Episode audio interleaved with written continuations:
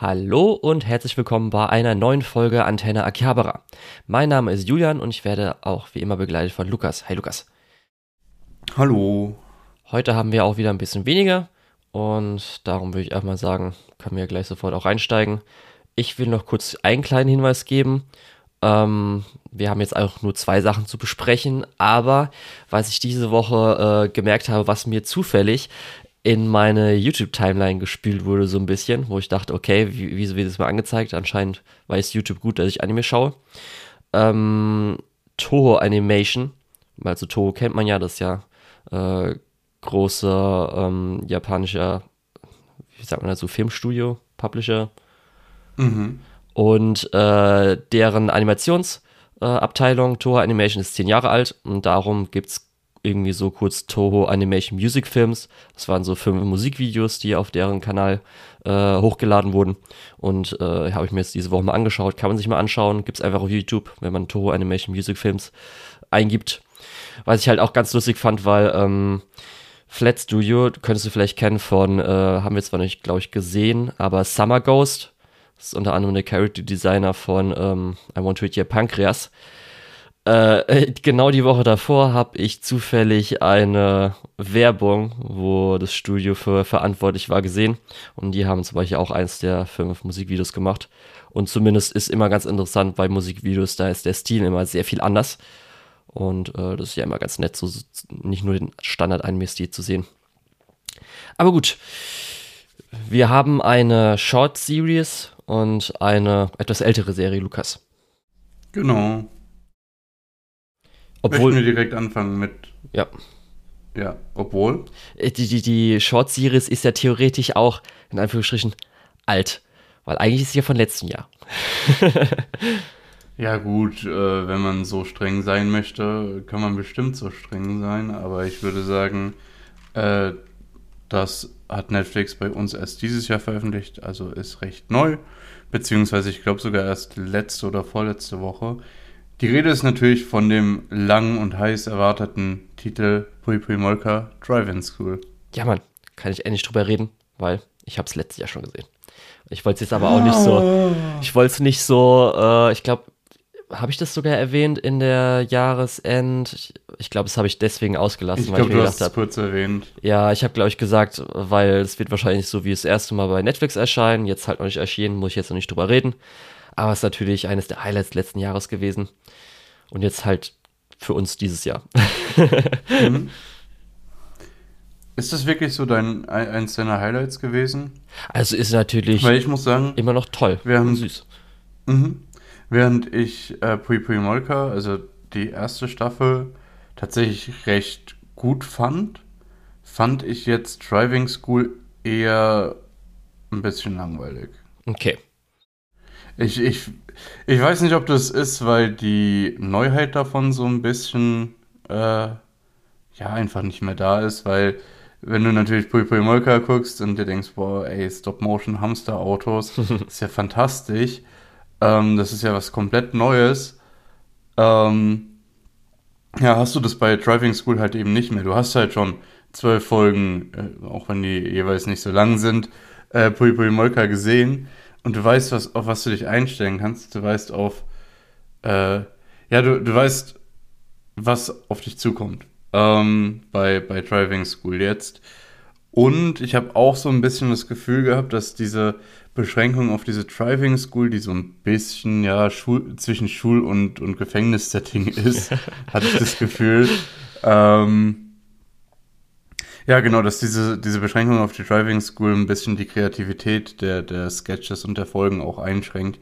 Ich meine, letztes Mal, wie war das? Wir waren zwischendrin prähistorisch und haben die Ursprünge der Molkas erforscht, hatten Indiana Jones-Style äh, Escape Plans. Zombie-Apokalypse. Und Zombie-Apokalypse, natürlich. Wer könnte das vergessen?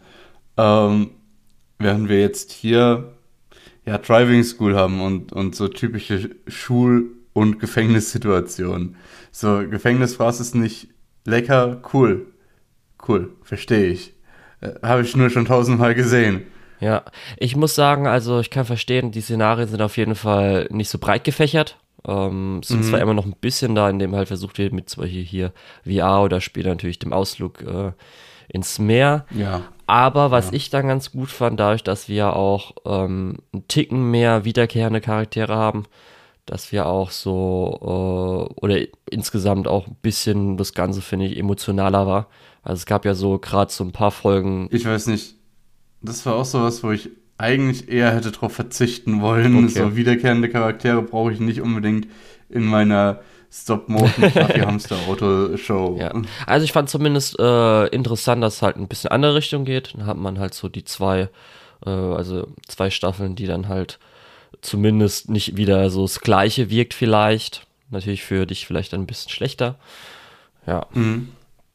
Ich muss persönlich sagen, ähm, also mir jetzt gut gefallen.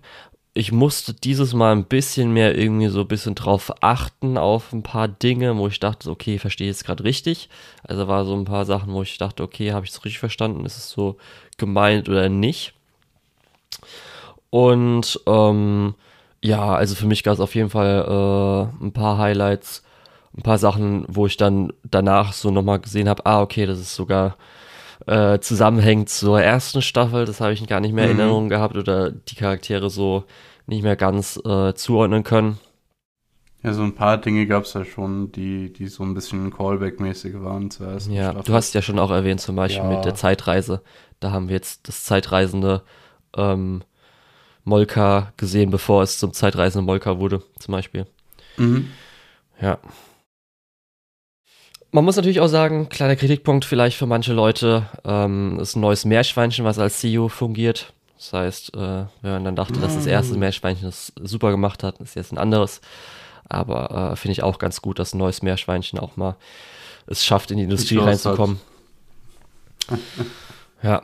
Ähm, ich hätte so ein paar Sachen, ein paar Sachen, wo ich fragen würde, ein paar Sachen, wo ich einmal sagen würde, hier, äh, Hinweis oder gefällt mir gut oder was sagst du dazu? Wollen wir kurz durchgehen ja. oder? Ja, Das gerne. erste wäre, das war glaube ich auch schon in der ersten Folge, du hast es wahrscheinlich ja über Lautsprecher angehört. Ja. Und zwar, ich bin mir nicht sicher, können vielleicht auch Leute, die es sich angeschaut haben, nochmal reinhören oder irgendwas. Ist im Armorcast. Und zwar, ich müsste auch schon in der ersten Folge gewesen sein, bei einem der Hauptsongs, gerade auch zum Ende hin und so weiter, dass der Song hatte, glaube ich, ein Schnüffeln im linken Ohr. Ich bin mir aber nicht sicher, ob ich es richtig höre. Aber das wirkte so, könnte Meerschweinschnüffeln gewesen sein. Aber kann ich mir auch nur einbilden, weil das kennt man ja oft. Man schaut jetzt eine Meerschweinchen-Serie und dann hört man irgendwas, was vielleicht sich so ähnlich anhört und dann ordnet man es dazu, äh, dazu zu. Aber wie fandest du denn Wäre schon cute. ähm, oder wie fair fandest du denn, dass alle ins Gefängnis oder in die Driving School mussten? Das ist ja richtig unfair. Wir haben, also ein paar von den äh, Meerschweinchen wurden auf jeden Fall geframed. Ja, also da muss ich auch schon sagen, oh, das war aber ganz schön hart. Also erstmal auch so, Ja. natürlich, dass irgendwie Kettenreaktion ausgelöst wird und deswegen sechs Molkas am Anfang Ma- schön eingesperrt Man muss, werden. man muss fairerweise auch sagen, die haben die halbe Stadt in Schutt und Asche gelegt. Ja, aber das war ja eigentlich nur ein Versehen. Also da muss man auch sagen, liegt vielleicht auch ein bisschen am strukturellen äh, der Bebauung. Muss man vielleicht auch nochmal vorher schauen, hier, welche Bauunternehmen waren das vielleicht. Also würde ich jetzt mal so sagen, ne? Aber gut, Ja, ich, ich wundere mich auch, wer, wer so Dosen baut. Ja. Also, das muss ja, da, da, das ist ja auch ein Risiko für die Allgemeinheit. da war natürlich auch schon so ein bisschen so, okay, ich dachte auch so, gut, was passiert jetzt, wird jetzt abgenommen, weil ich habe erstmal noch nicht so ganz nachvollziehen können, wie das Auto oder das Molka-System da äh, ist mit, okay, haben die jetzt teilweise schon Führerschein gehabt oder nicht und orientiert sich das jetzt an der japanischen Fahrschule, dass sie jetzt halt so, man kennt das ja jetzt mit diesem komischen Fahrschul-Anfänger-Sticker zum Beispiel. Und ähm, das kennt man halt so ein bisschen äh, natürlich aus, wenn man ein bisschen kulturell da sich informiert oder halt mal an mir geschaut hat oder so. Aber Rest wo, war ich mir halt so ein bisschen unsicher, okay, ähm, ob sich halt an Realen orientiert. Aber du hast ja schon gesagt, das ist ja so ein bisschen ähm, Schrägstrich Gefängnis, Schrägstrich äh, Fahrschule. Aber was ich mich auch gefragt habe, ist es auch so ein bisschen ähm, Tierheim? Weil Habe ich jetzt nicht unbedingt rauslesen können, aber natürlich ist es möglich. Weil es wurden ja später so ein, zwei Molkas adoptiert. Mhm. Oder? Das war ja nicht, dass die, zum Beispiel, was wir ja vorhin gesagt haben, das Graumolka wurde ja dann adoptiert oder halt auch, äh, also, und das ja. mit der Dame, die ja das dann auch hier das, äh, ich habe es als Bocci-Molka bezeichnet. Ich weiß gerade nicht, wie es heißt. Ja. Aber das war ja so zwei Stück, die jetzt anscheinend in der Driving School war, aber keinen Besitzer hatten. Und da war ich schon ein bisschen so, okay, verstehe ich es gerade richtig, dass es auch so ein bisschen Tierheim ist oder so? Kann gut sein, ja, zwingermäßig, ähm, vielleicht, ja. Okay. Also, ist auf jeden Fall eine ich, komische Mischung, aber, aber sehr viel. Ja. Gut, ähm, wir haben ein paar menschliche Figuren, eigentlich nur so zwei große sind die zwei Ausbilder, Fahrlehrer. Der eine halt mit seiner Hosenbeule und äh, dann die andere Dame, die anscheinend auch ganz gut fahren kann, wahrscheinlich. Und natürlich die sechs Besitzer ja. der Molkas. Wobei bei den Besitzern ist mir hauptsächlich der äh, Otaku im Kopf geblieben und ich glaube, die, die eine Frau und der eine junge Mann. Ansonsten könnte ich jetzt keinen mehr irgendwie benennen. Ja, also das waren speziell alle aus der ersten Staffel, ne? Genau, ich glaube auch.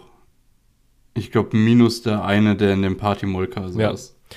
Also ich finde auch immer so kleine Details ganz schön. Erstmal natürlich, dass auch so ein bisschen Flashbacks gab, so hier, das, was da passiert ist, ist schlecht, das dürft ihr nicht machen.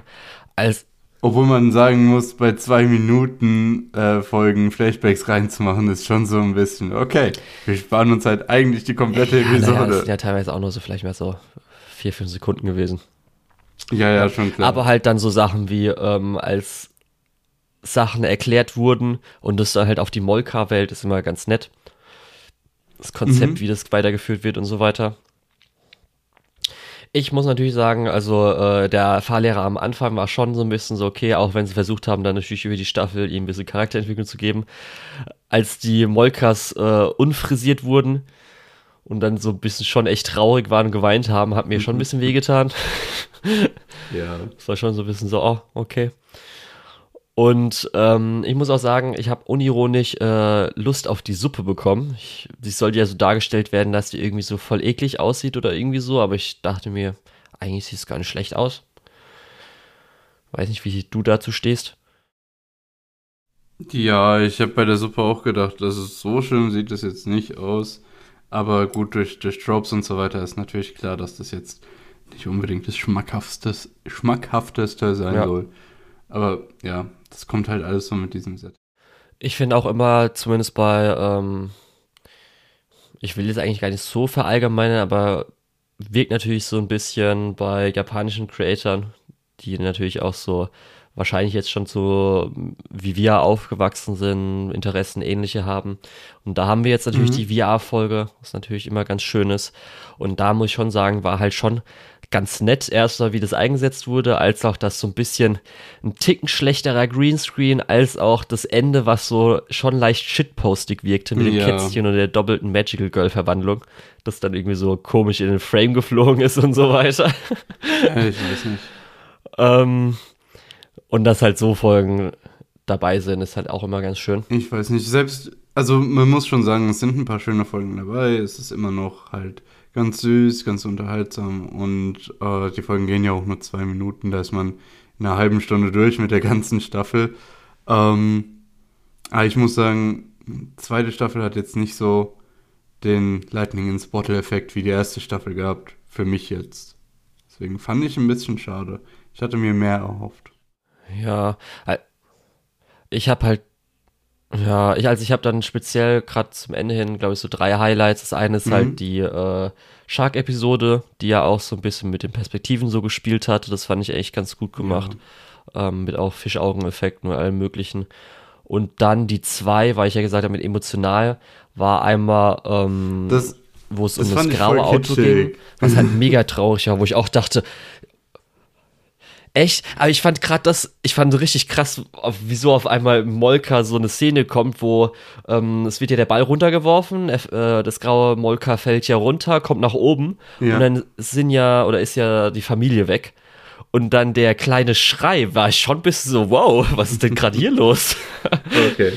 habe ich schon hart mitgefühlt. Das war schon so ein bisschen so, okay, das ist jetzt gerade ein bisschen. Und natürlich dann später hatten wir auch schon äh, zusammengesprochen, ähm, dass äh, Molka was halt Angst ja, hatte, in den laufenden Verkehr äh, zu gehen. Und es war halt schon ganz schön mit. So. Auf einmal wird alles 2D. Ja, und ich muss schon sagen, da habe ich schon ein bisschen. Äh, Unstop Motion, ja. Stop Motion. leicht feuchte Augen bekommen, als ja, ja. er dann zweimal seine Hand gehoben hat. Also zweimal seine ist, Hand zum Reingehen halt und so es dann geklappt hat. Das war schon ganz Story, schön, dass das er es so, so überwunden hat. Naja. Okay. Gut. Ja. Und sonst ist halt, wie gesagt, sind wieder zwei Folgen gewesen. Ah, du hast schon gesagt, zwei genau. Minuten. Und kann man wieder auf Netflix schauen. Ähm, ja, ich weiß nicht, ob es da noch mehr Molka geben sollte, ob da irgendwas schon angekündigt wurde, habe ich nicht, noch nicht gesehen. Kann auch sein, dass halt dann die Leute jetzt ein bisschen was anderes nochmal machen wollen. Aber so wäre halt auch, also ist ja ganz schön. Ja. Gut. Gut. Kommen wir zum nächsten Titel. Und zwar ein lang erwarteter Titel, der auch auf unserer Liste der nicht lizenzierten Anime äh, ja, für ein paar ja, Monate sein Zuhause gefunden hat. Und zwar äh, sprechen wir über Mononoke. Ähm, ein, ja, genau, nicht, nicht zu verwechseln mit, mit Prinzessin, Prinzessin Mononoke, Mononoke, oder Mononoke. Ähm, muss man immer dazu sagen, das ist ein Anime, der 2007 äh, lief und jetzt seit kurzem bei uns auf Netflix verfügbar ist. Und zwar geht es so ein bisschen in die Richtung, ja, Mystery, Supernatural, so Horror vielleicht. Also es ist als Horror geführt. Ich habe es nicht unbedingt so als Horror wahrgenommen. Es gibt so ein paar Szenen, wo man sich denkt, ja, okay. Aber so ja. overall vielleicht eher ja, eher zahm, was das Genre angeht. Vor allem im äh, Anime-Space, wo ja Horror oft gleichbedeutend mit Gore ist und ja, naja. Ja, ja, der Gore ist offscreen, meistens. Oder wird halt künstlerisch dargestellt. Generell ist das, glaube ich, genau. das Erste, was man bei diesem Titel sieht. Es ist alles eher künstlerisch dargestellt. Es gibt viele Cuts, die eben gewisse Aussagen treffen. Es ist alles in diesem Stil vor ja, Papierwänden mehr oder weniger ähm, gezeichnet, sodass eben die, die Struktur von dem Papier noch durchscheint. Ist alles sehr, sehr cool und es freut mich richtig, mal wieder ein Anime so aus der Zeit zu sehen, der versucht, stilistisch sich ein bisschen abzuheben. Weil ich habe das Gefühl, das haben wir im Moment gar nicht so oft, dass wir Anime haben, die sich stilistisch komplett abheben. Ja, also das ist das, glaube ich, auch, wenn man mal vielleicht eine Szene davon gesehen hat, was einem sofort auffällt, der Stil, der ja so ein bisschen, hast du ja schon erwähnt, äh, ich hätte es halt dann noch äh, speziell so beschrieben, was man ja dieses mhm. japanische Holzblock Ukiyo-e, also kennt man ja von Hukusai, große Welle und was weiß ich, das, was man sich unter japanischen was ich glaube ich mhm. öfters mal gesagt habe, so Wasserfarben, aber das ist ja Holzdruck, äh, sich so vorstellt. Aber äh, auch insgesamt die ganze Regie, dass zum Beispiel die Übergänge mhm. mit so japanischen Schiebetüren, Fusuman funktioniert, als auch dass irgendwie so ein paar, ich sag mal, ähm, experimentellere ähm, Animations- und äh, ja. Regieanwendungen genutzt werden. Nicht unbedingt werden. experimenteller, sondern ich hätte das Ganze auch noch nutzt halt die Möglichkeiten, die man hat mit Schnitten, mit äh, verschiedenen anderen optischen Einflüssen einfach, die äh, bei vielen anderen Serien, nicht nur jetzt in Anime, sondern auch insgesamt, äh, oft sehr, sehr in den Hintergrund fahren ähm, und ja, fast schon verschwinden im Moment, muss man leider sagen. Ja. Was ich auch ganz interessant finde, weil ich glaube, wenn viele das ansehen würden, würden die das auf jeden Fall so als eine, ein sehr, sehr gutes Beispiel für Anime sehen, was Anime machen kann, durch halt, wie das aussieht und so weiter. Aber äh, es stammt ja aus äh, Jahr 2007 und was ja sehr viel genutzt wurde oder wird, ist mhm. ja auch das 3D-Umgebung CGI. Ähm, ja, wie gesagt, genutzt werden, was natürlich dann auch mal interessant ist, weil das ja oft in der Kritik steht, dass irgendwie so, okay, äh, erstmal früher, in Anführungsstrichen, gab es nicht so viel CGI und 3D läuft irgendwie Rang, 2D ist immer oft zu viel und bla bla bla. Und dass das hier eigentlich sehr gut genutzt wird, auch, man muss sagen, ist aus 2007, gibt zwar die ein oder anderen Sachen, mhm. die wahrscheinlich dann heute besser funktionieren würden werden. Darum ganz interessant, wenn dann halt der äh, Sequel-Film rauskommt. Aber das fand ich halt auch sehr interessant, weil das hatte ich jetzt nicht unbedingt so erwartet, aber dafür wurde halt der Stil super genutzt. Und wenn du es dann zum Beispiel vergleichst mit etwas, was jetzt, ich hätte mhm. jetzt zum Beispiel mal Okamir als Videospiel genommen, was ja in Echtzeit gerendert wurde und was dann äh, nicht so gut, weil es natürlich 3D sein sollte, ähm, und hier aber dann die 3D-Umgebung für 2D genutzt werden, hat eigentlich auch äh, super funktioniert, bis auf die CGI-Augen. Obwohl man natürlich,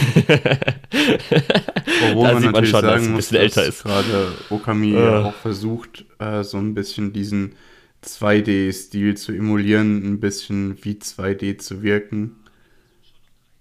Schon klar. Ja, schon aber er versucht schon noch also 3D zu sein. Es, das ist es halt möchte so nicht Ding. versuchen, das ist nicht so komplett 2D auszusehen. Als wenn aber ich vergleiche. es versucht so ein bisschen den 2D-Stil, gerade diesen Schriftrollenstil, äh, diese, äh, was du gerade schon genannt hast, diese japanischen Wasserfarben auf äh, 3D umzumünzen. Aber das, das soll jetzt kein, kein allzu großer Ku ja. Äh, äh, Exkurs werden. Ja, äh, was, was meinst du denn zu so inhaltlich genau. zu dem? Weil ich weiß, du bist nicht der größte Horror-Fan. Ähm, du bist nicht so der größte Fan von diesen Yokai-Geschichten. Ähm, ja, wie, wie hat es dir so insgesamt gefallen? Ja, also ich würde nicht. Äh, Bevor wir groß ins Detail gehen. Also ich kann erstmal sagen, ähm, also Lukas, wir hatten ja an dem Tag ausgemacht, als dann so erschienen ist und wir eine Folge aufgenommen mhm. haben, dass wir jetzt das als nächstes schauen wollen. Und ich möchte jetzt hier keine Anschuldigung machen. Aber es ist ein komischer Zufall. An dem Tag, an dem wir gesagt haben, wir werden Monologe schauen, gehen wir auf eine gleiche Veranstaltung und ich werde kurz darauf krank. Und ich bin mir nicht sicher, ob da was geplant wurde, dass ich vielleicht in diese Serie in einem fiebrigen Delirium erleben darf. Ob da vielleicht was im Spiel stand mit gewollter Körperverletzung. Warte, du hast Aber es im ist jetzt, geschaut. Dazu hätte ich dich nicht krank machen müssen. Du hättest einfach nur ein bisschen saufen müssen. Richtig. Nee, aber äh, lustigerweise war wirklich so, dass ich äh, jetzt in den letzten zwei Wochen mal kurz krank war und auch äh, ein bisschen höheres Fieber hatte. Und wirklich habe ich mir gedacht so, ey, ich weiß zumindest, wie es aussieht. Ähm, könnte ja vielleicht ganz lustig werden. Habe ich mir zumindest mal äh, die ersten Folgen angeschaut. Ich muss auch sagen, die, also es war wirklich eigentlich nur die erste, eigentlich wirklich nur die erste Folge, die dafür interessant war, weil wirklich in der ersten Folge war ja auch ein bisschen gespielt mit ähm, äh, Perspektive und so weiter, mhm. wo es dann eher funktioniert hat. Aber ähm, ja, ich muss sagen, also hat mir ganz gut gefallen. Ähm, ich habe zwar auch so ein bisschen das dann so langsam, gerade auch zum Ende, Ende hin, so ein bisschen so, okay, ähm, gab ein paar Sachen, die dann eher ein bisschen langweiliger waren. Aber halt der Stil hat natürlich viel rausgerissen. Ähm, ich muss aber sagen, dass jetzt ich jetzt auch, also der ja, Inhalt ist stimmt. jetzt auch nicht das innovativste. Das, das sind halt so kann diese, man, glaube ich, so ein bisschen sagen. Es wird halt viel halt so Trans klassischen Yokai-Geschichten und dann wird dieser Medizinverkäufer also dort, dort eben als äh, ja, äh, äh, Held inszeniert, der die äh, nicht, nicht als Held, fast schon eher so als, als Detektiv, der herausfindet, was los ist, warum das alles so ist, wie es ist und äh, den Geist damit dann auch austreibt. Ähm, und diese fünf ja. Geschichten sind es, glaube ich, laufen alle so ein bisschen nach demselben Schema ab, während natürlich die Geschichten selbst dann doch deutlich unterschiedlicher sind. Ja, also es wird viel mhm. über, wie es halt dargestellt wurde, ähm, transportiert. Und das ist halt cool. Aber wenn jetzt zum Beispiel, will man natürlich nicht immer so sagen, wenn das die jetzt nicht wäre, in Anführungsstrichen, äh, so ein bisschen was anderes, sondern äh, mm. bisschen normaler, dann wäre halt ich, das Ganze okay gewesen, glaube, aber jetzt der, auch nicht so was nee, Besonderes. Ganz, ganz aber weil du gerade auch schon beim Inhalt warst. Äh, du hast absolut recht. Ohne dieses, äh, diesen, in diesem Bestandteil, der ja irgendwo auch im Zentrum steht, weil du siehst es in wie es aussieht. Du siehst es darin, wie es geschnitten ist. Du siehst es darin, wie Charaktere auftreten und austreten. Ähm, das hat teilweise auch so ein bisschen ja so einen äh, äh, Theatercharakter. Besonders dann in der letzten Geschichte, wo ähm, alle Figuren, die außerhalb von dem Hauptcast äh, auftauchen, nur Schaufensterfiguren sind. Ähm, während in allen anderen äh, davor halt auch wirklich nur ein sehr, sehr kleiner Cast an Figuren da war. Ähm, das gibt alles so ein bisschen ein intimes Gefühl, so ein äh, Theatergefühl, dann auch die Hintergründe und so weiter. Äh, passt alles da auch noch mit rein. Und genau dieser Stil ist halt, glaube ich, das, was das hier alles ausmacht. Die Geschichte muss gar nicht großartig sein, wenn sie eben so inszeniert ist, wenn es eben was Neues ist. Ja, also ich habe mir auch aufgeschrieben, mhm. dass es natürlich so ein bisschen Kammerspielmäßig wirkt, weil genau. es ja auch oft einfach nur in einem Raum spielt. Das ist ja so das Ding, dass äh, hin und wieder, also es spielt in einem Hauptraum und dann gibt es vielleicht mal kurz Szenen ein bisschen woanders gezeigt Obwohl oder so, Szenen, aber das ist sehr selten. Sind, und die Haupthandlung ja, spielt halt nur da statt. In der zweiten und in der letzten Geschichte sind, das sind die, die ein bisschen länger sich ausspielen. Ja. Aber ich wollte jetzt mal kurz einfach mal allgemein für die Leute ähm, inhaltlich, äh, um was mhm, es geht, äh, eingehen. Ich habe es ja schon angerissen. So grob. Du hast es schon erwähnt, also es gibt, ähm, ja, also es äh, gibt fünf Mysteries in Anführungsstrichen, mhm. also fünf Fälle kann man so ein bisschen bezeichnen. Es geht darum, dass äh, wir einen Medizinhändler haben, der dann immer dort auftaucht, um halt einen Mononoke auszutreiben, das heißt, sagen wir einfach mal einen bösen Geist. Und ähm, um das zu tun, braucht er die Form, die Wahrheit und der Grund äh, dieses Mononokes. Und dann kann er das mit seinem Schwert ähm, austreiben oder besiegen. Und das Ganze ist dann halt äh, meistens ein bisschen ja, okkulter, äh, kann man das so bezeichnen. Zum Beispiel kann man ja mal kurz äh, erste Episode so ein bisschen sagen, was äh, ist, dass zum Beispiel eine äh, schwangere Dame anscheinend vor ihrem Mann flieht und halt in einem mhm. ähm, Gasthaus unterkommt, wo dann auch schon so, glaube ich, ich weiß nicht, du hast wahrscheinlich auch sofort gedacht, okay, das kommt mir so, ist es sowas und war dann ja auch so. Auf jeden Fall und dann äh, anscheinend derjenige, der sie jagt, stirbt und dann muss geklärt werden, wieso, welche Mono, welcher Mononoke das ist und äh, was also muss, die ganze Geschichte da so rum ich, ist. Ich, und das passiert schon, halt du fünfmal. später einen Spoiler-Teil machen. Genau. So vage, wie du bleibst. Ähm, ja, aber ja, das ja. ist es im Prinzip. Ähm, wir bekommen fünf Geistergeschichten aus der Sicht von jemandem, der Geister austreibt. Ähm, dabei wird uns halt oft, also es ist nicht so, als hätte er irgendeinen inneren Monolog oder als würde er sehr äh, ja, ausgiebig mit den Informationen umgehen, die er hat. So ist es für uns auch immer so ein bisschen zusammenpuzzeln, was los ist. Ähm, und auch die Informationen, die die Figuren geben, sind oft sehr mager und viel kommt eben aus der Inszenierung und dass das so gut funktioniert, äh, ist eigentlich fantastisch. Also, dass das überhaupt funktioniert, sagt ja eigentlich schon aus, dass die, ähm, die Adaption, die Inszenierung einfach richtig gut funktioniert. Ähm, aber worauf ich eigentlich hinaus will, ist, es ist halt im Prinzip letztendlich fünf Detektivgeschichten, äh, die mal ein bisschen mehr und mal ein bisschen weniger äh, Arbeit sind, die Informationen rauszufinden. Ja, also das hast du schon gesagt, also ich würde auch sagen, so kurz als Hinweis, der äh, unsere Hauptfigur, der Medizinverkäufer, genau. ist auch ja. recht wortkarg. Der gibt vielleicht mal so ein paar Hinweise, aber das meiste ist halt so, dass dann die Charaktere um ihn herum, äh, die da, wo es um die Geschichte dann geht, dass die das dann so ein bisschen ähm, preisgeben oder halt auch selbst erfahren. und er es dann meistens gibt vielleicht so kleinen Schubs oder sowas. Aber es ist jetzt nicht so, dass er detektivmäßig hier, was haben wir denn hier? Aha, okay, wir haben das und aha, aha. Ja, ist dann auch noch ein bisschen was anderes vielleicht wie bei anderen, mhm. die eher proaktiver sind. Genau.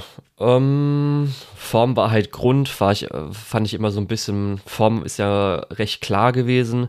Wahrheit und Grund ja, war das, manchmal so ein bisschen okay, bisschen was vermischt, ist jetzt Wahrheit, glaube, das liegt auch Grund. so ein der Übersetzung. Ich bin nicht 100% sicher. Übersetzung? Aber ja. ich habe schon das Gefühl, dass da, dass es einfach Konzepte sind, die man nicht so gut in andere Sprachen übersetzen kann und deswegen da die Abgrenzung nicht so ganz klar wird. Ja.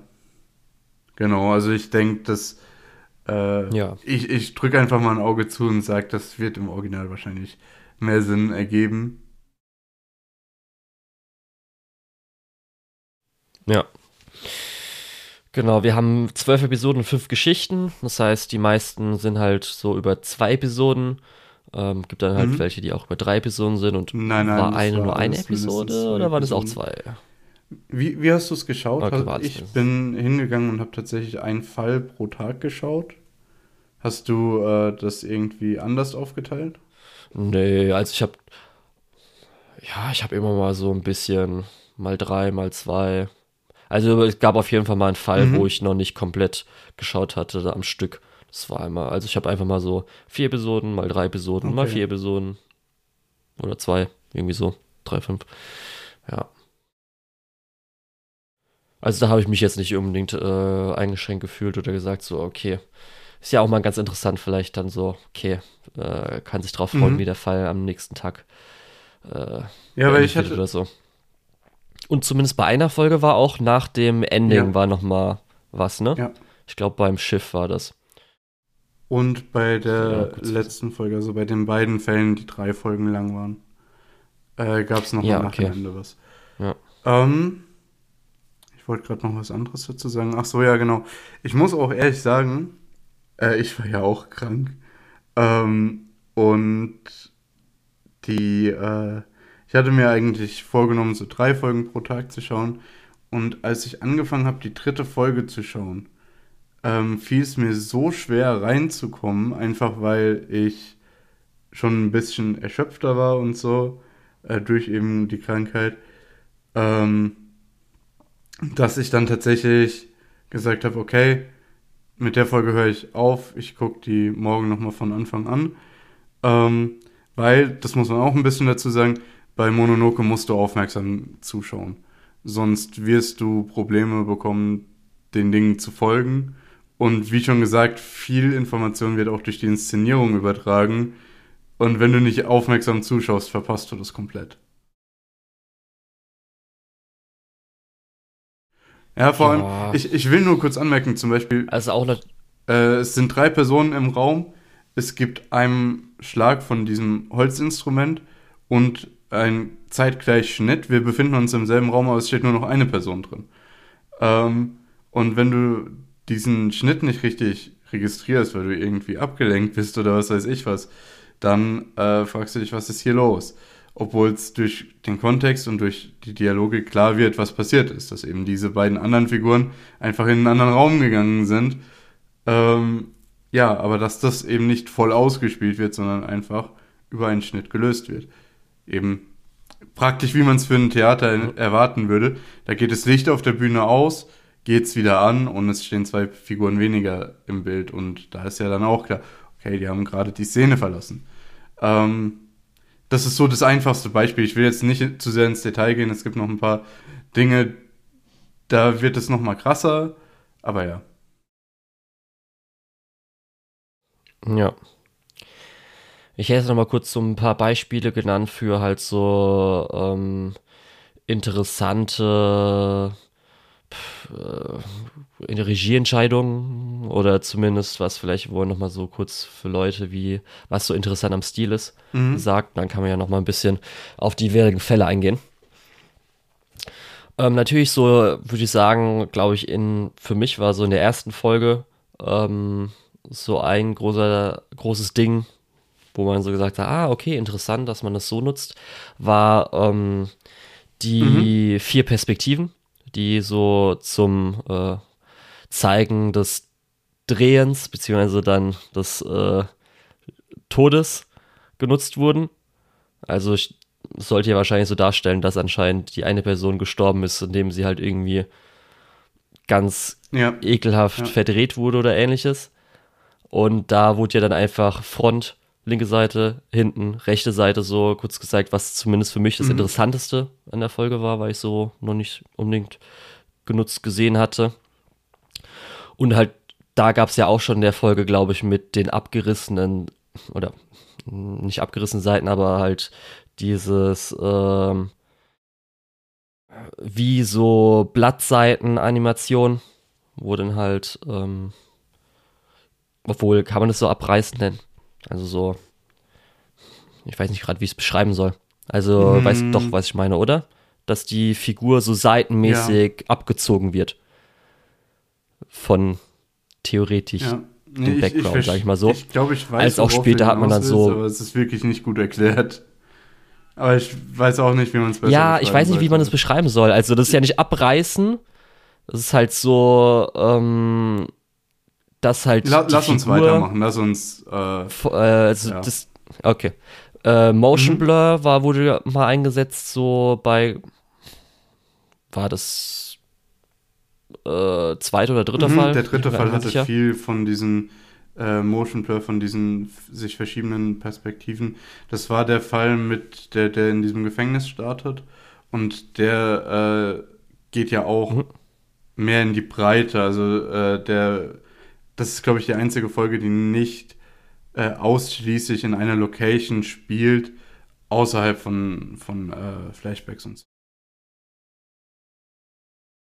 Ja, da hatten wir es euch ja auch ganz gut genutzt, mhm. die Szene auf dem Raumtrenner, was ganz interessant war, die ja dann im, äh, im Ganzen so steht. Ähm, ich musste dann später beim vierten Fall dran denken, also beim, äh, mhm. wo es um Gerüche geht und so weiter. Du weißt vielleicht noch bei Promare, wo ich doch über die viereckigen Lensflares ja. geredet hatte. Und hier sind, ich bezeichne es mal als ja. Snake-Schneeflocken. Also Snake meine ich damit jetzt das alte mhm. äh, Nokia-Spiel. Und da muss ich aber sagen, die haben mir eher nicht so gefallen, sondern die sind mir eher negativ aufgefallen. Die haben langsam so ich, zum ich Ende das, genervt. Ich hatte ein bisschen das Gefühl, das hat auch so ein bisschen diesem Kammerspiel-Gefühl nochmal äh, Nachdruck verliehen. Äh, besonders weil ja auch diese, ja, okay, das ist eher Spoiler-Teil-mäßig, äh, was ich jetzt sagen gewollt hätte. Aber ja, äh, ich, ich fand, das hat eigentlich ganz gut reingepasst. Also für mich ist das nicht so negativ gewesen. Ja. Und genau. Und da war natürlich ganz interessant, dass äh, Farbsättigung mhm. war insgesamt niedriger, außer beim Medizin. Genau. Ähm, Mann, als auch, ähm, wenn dann halt die Leute was gerochen haben und so weiter, dass sie ja dann. Ähm, Gen generell muss man sagen, man hat hier wirklich genau. ganz tief in die äh, Regietrickkiste gegriffen, weil äh, mit der Sättigung wird ja auch tatsächlich häufiger gespielt.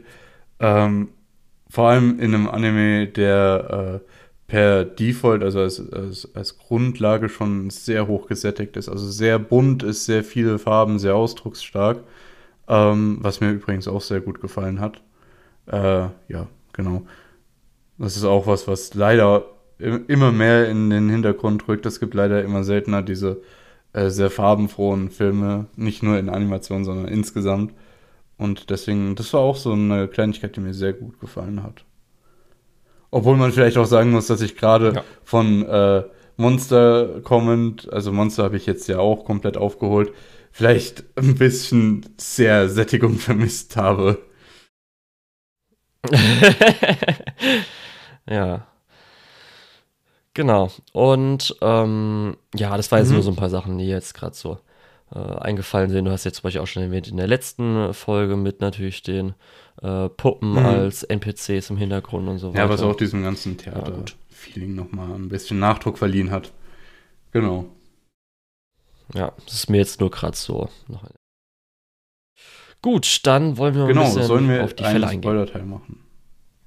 Dann machen wir ab hier ja, jetzt Spoiler-Teil und genau, wir können schon mal über den ersten Fall reden, glaube ich.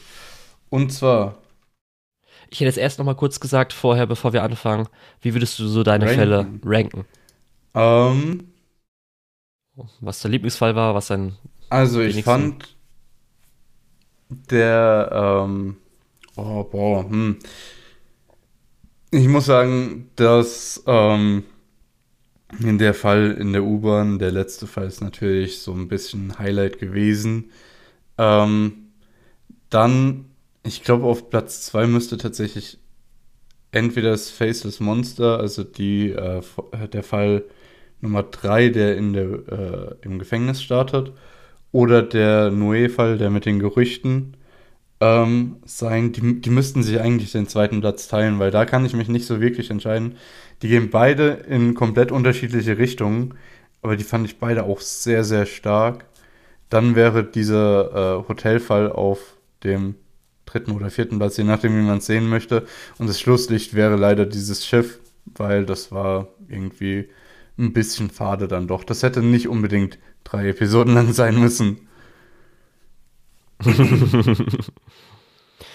Ja, also für mich muss ich sagen, auch wenn es der konventionellste Fall so ein bisschen war, ist halt schon der Ja, fünfte für ja, mich so am also besten auch das, gewesen. Hat mir äh, am meisten die so. Spaß gemacht. Man muss einfach sagen, Ja, Kriminalfälle in sagen- Zügen, das ist unser Ding. Ja, richtig. Das ist halt super. Als auch dann das am Schluss wirklich nochmal Ja. gezeigt, wie es abgelaufen ist. Das ist halt immer ganz cool. Und äh, aber dann würde ich persönlich wahrscheinlich sagen, mh, der dritte Fall, auch wenn da jetzt so ein bisschen, sage ich mal, Mhm. die Umgebung mir nicht so gut gefällt, aber speziell halt um was es geht, finde ich super. Der dritte Und Fall ist halt als so Charakter. intim, weil letztendlich hast du ja eigentlich nur äh, zwei Personen, die auftreten, wenn's, wenn auch eher drei Personen, obwohl man sowohl den Mononoke als auch den äh, Medizinverkäufer eigentlich nur so als halbe Person sehen könnte, müsste. I Im Prinzip dreht sich das alles um eine Person. Und das ist ziemlich äh, interessant. Ja. Ja, und ich würde auch sagen, das ist so ein bisschen äh, das, was am Genau, abstraktesten das auf jeden von Fall. allen Fällen Des, ist. ich deswegen ist so er bei mir auch äh, recht weit oben gelandet. Ja. Und dann, ich würde zwar sagen, auch Mhm. Schiff ist bei mir am schlechtesten, aber äh, trotzdem alle drei anderen Fälle finde ich echt find- so jetzt so ein bisschen nett, aber jetzt Ja. auch nicht so Also wenn wir super. über das Schiff sprechen, kann ich noch mal ein bisschen ins Detail gehen. Das macht ein paar Dinge, die ich echt gut finde, aber insgesamt ist es einfach, das hätten, also da kann man wirklich sagen, es hätten zwei Episoden sein können und man hätte ein bisschen Fluff reduzieren müssen, obwohl gerade auch teilweise der Fluff wahrscheinlich mein Lieblingspart von dem war. Naja. Äh, Aber lass, lass uns, Mhm. glaube ich, chronologisch gut. durchgehen, oder? Der erste Fall Yes. war dieser Richtig, genau. Hotelfall, Erster Fall. äh, in dem eine schwangere Frau gerne in dem Hotel ein Zimmer hätte. Genau, in dem Gasthaus, ein. Zimmer hätte. Ähm, und ja, dann letztendlich das Geisterzimmer, dieses Zimmer, dieses ominöse Zimmer, was äh, eigentlich nicht mehr vermietet wird, äh, bekommt sie dann. Genau, das ist das äh, Spukzimmer, das Geisterzimmer, um das sich dann noch die weitere Geschichte dreht. Ähm, genau. Ja. Äh, wir können ja eigentlich auch schon ins Detail gehen, was wir mit weiterer Geschichte meinen. Wir erfahren natürlich, dass die schwangere Frau durch ein ja eher äh, unoffizielles Verhältnis ähm, schwanger geworden ist und dass der Mann nicht nur, wie du vorhin schon gesagt hast, äh, abusive ist, sondern eben auch sagt, okay, das geht mir zu weit, ich heuer einen ja, Kopfgeldjäger oder einen Attentäter an, der äh, sie da zur Strecke bringen soll. Dieser hat dann wiederum nicht die Rechnung mit diesem verfluchten Hotelzimmer gemacht.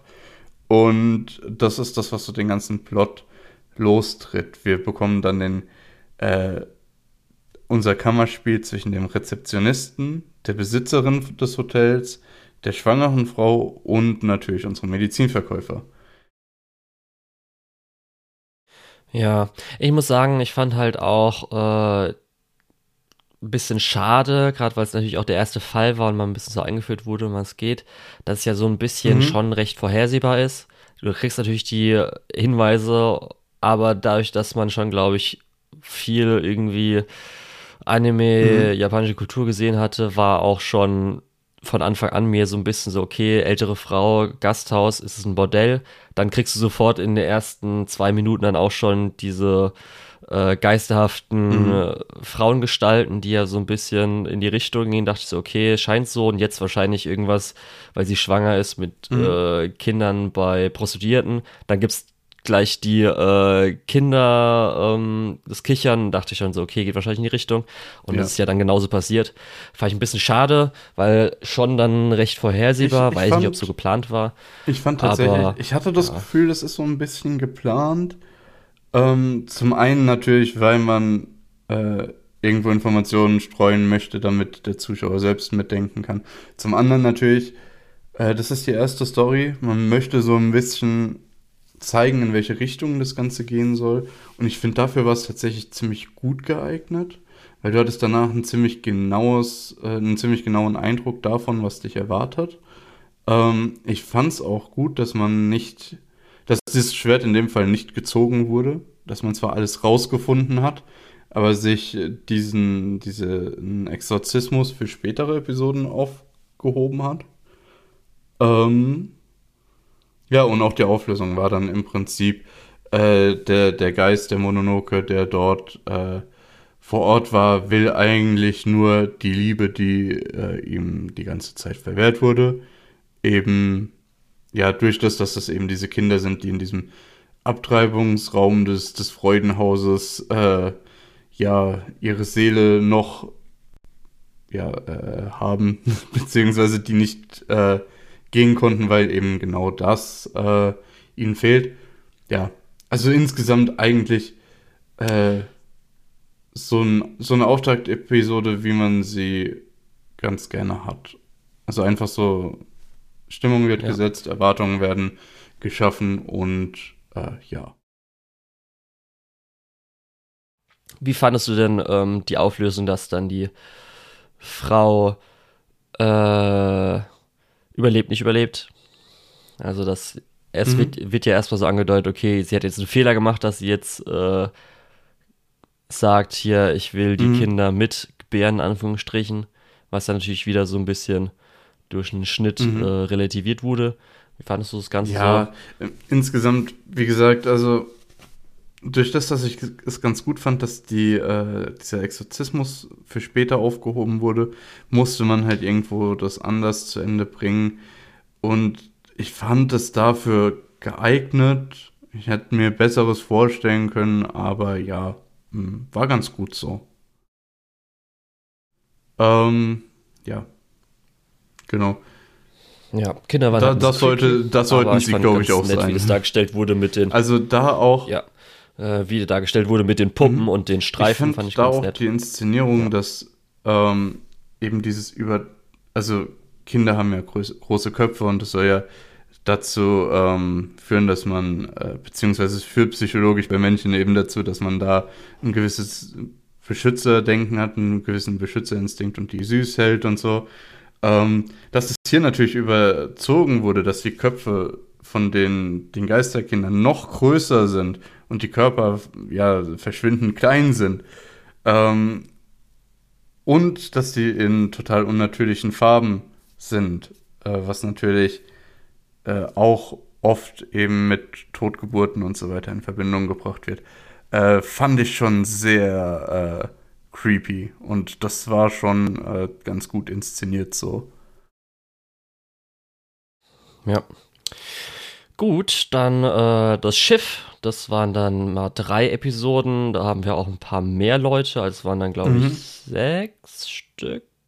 Ja, obwohl auch da, und das fand ich ein bisschen schade, äh, letztendlich nur eine Figur wirklich wichtig war für die Auflösung. Ähm, und den, den ja. Fall könnte man eigentlich auch theoretisch nochmal in zwei teilen, weil du hast erst diese, äh, diesen Fischmännchen, der da äh, die, die Ängste der Leute bewertet, was auch das Highlight, Highlight war, genau. Ähm, deswegen habe ich vorhin ja. auch gesagt, das könnte man theoretisch in Fluff einordnen. Ähm, Aber das war halt das Highlight von der Episode, deswegen würde ich das ungern tun, weil letztendlich die Auflösung, dass das eben so ein bisschen diese, ja, Verlustgeschichte war um diesen Seebischof rum, äh, ja, fand ich jetzt nicht so spannend. Das war nicht der beste Teil der Episode. Ja, also der Geister Beaver Spieler war auf jeden Fall mega. Genau. Gerade seine Stimme die, dieser Geister irgendwie immer so, wovor hast du am meisten Angst? Darf man, ich habe das Ganze ein bisschen unterschlagen, hast schon recht. Ja, das ist auf jeden mhm. Fall echt mega gewesen.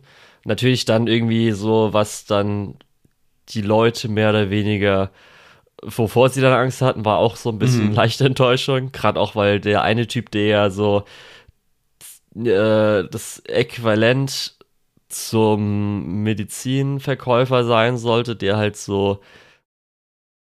Äh, er hat, er hat ja mhm. ein bisschen Wissen.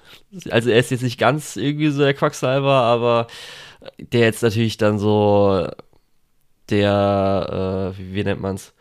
Ähm, der ein bisschen dovere ja. Typ sein sollte, der dann nicht so ja. viel Ahnung hätte oder so. Und da war jetzt irgendwie auch so ein bisschen die ganzen Wo, Sachen. Wobei so, man ne? sagen muss, ich, ich Und du hast schon so gesagt, die der, meisten. Der Samurai davon war das absolute Highlight. Ähm, der, der über seine Angst ja. gelogen hat, war auch so, ja, äh, diese, diese moralische Nummer. Ja, also insgesamt, das war so das Highlight. Ähm, insgesamt ist es halt aber die, der schwächste Fall von den fünf. Ja, wieso jetzt auch am Schluss der Priester gut aussehen wurde, ist jetzt auch so ein bisschen so, okay, ja. hat für mich jetzt nicht irgendwie, wurde gut genug nicht erklärt, aber zumindest, dass es jetzt mhm. verdient war oder nicht verdient war, irgendwie so, war jetzt so ein bisschen, okay, gut. Kommen wir zu dem dritten ja. Fall. Das gesichtslose Monster, wo du ja tatsächlich auch schon gesagt genau. hast, das ist der abstrakteste Fall und theoretisch sehen wir nur eine Person eben diese Frau, die mit dem Geist äh, ja sich unterhält, der eigentlich sie selbst ist oder ihre ja unterdrückten Gefühle, das was sie ähm, oder ihre Schuldgefühle mehr oder weniger für das, was sie getan hat. Ähm, plus äh, der Medizinverkäufer, der einfach versucht, das Ganze irgendwo ans Licht zu ziehen. Ja, ich muss da sagen, da ist leider halt für mich einfach der Geist hat halt nicht so ganz funktioniert. Den fand ich eher so nervig. nervig? Ich einfach hätte gerne also gehabt, dass da, er nicht da ist. Ja, oder irgendwie eine mhm. andere Darstellung hätte ich besser gefunden. Den fand okay, ich echt ich, nicht so Ich muss sagen, ich hat fand den so eigentlich ganz gut. Also dieser Geist ist eben das namensgebende gesichtslose Monster und das wird eben dargestellt über Masken, die er trägt äh, und die ändern sich auch der Situation entsprechend. Und ich fand, das ist eigentlich auch ein ganz netter inszenatorischer Kniff gewesen. Ja. Ja. Naja, letztendlich geht es dann darum, dass äh, dieser Geist eben mit dieser Frau durchbrennen möchte. Ähm, und der Medizinverkäufer ihr eben äh, hilft zu verstehen, dass sie selbst der Geist ist, der sie heimsucht. Ähm, ja, genau. Auch da im Hintergrund diese Geschichte mit der, äh, war das Zwangsehe? Ja, es, war Zwangsehe. Es war, äh, sie wurde verheiratet, weil ihre Mutter äh, Geldprobleme hatte und die Familie, in die sie eingeheiratet wurde, hat sie eben nur ausgenutzt, bis eben zu dem Punkt, an dem sie äh, nicht mehr konnte oder wollte und sie diese Familie eben umgebracht hat und der Geist als Manifestation der Schuldgefühle die man dann aufarbeiten muss, fand ich schon insgesamt äh, durchaus unterhaltsam, durchaus tiefgreifend. Und wie du schon gesagt hast, man muss ein bisschen abstrahieren. Äh, ja. Ja, also das war ja dann so, weil du ja gerade gesagt hast, dass es, äh, sie ist am Anfang im mhm. Gefängnis in Anführungsstrichen, weil es heißt, dass sie ihre Familie umgebracht hat. Aber der Twist ist ja am Schluss, dass sie sich umgebracht hat. Und äh, das fand genau. ich halt genau. schon recht stark, dass dann halt so bearbeitet wurde, dass sie dann am Schluss ihre Freiheit hat. Weil gerade, also ich fand wirklich, dass. Auch da, by the way, das, das Gefängnis ist natürlich auch so das abstrakte Bild von dem Gefängnis, in dem genau, sie sich richtig. gefühlt hat.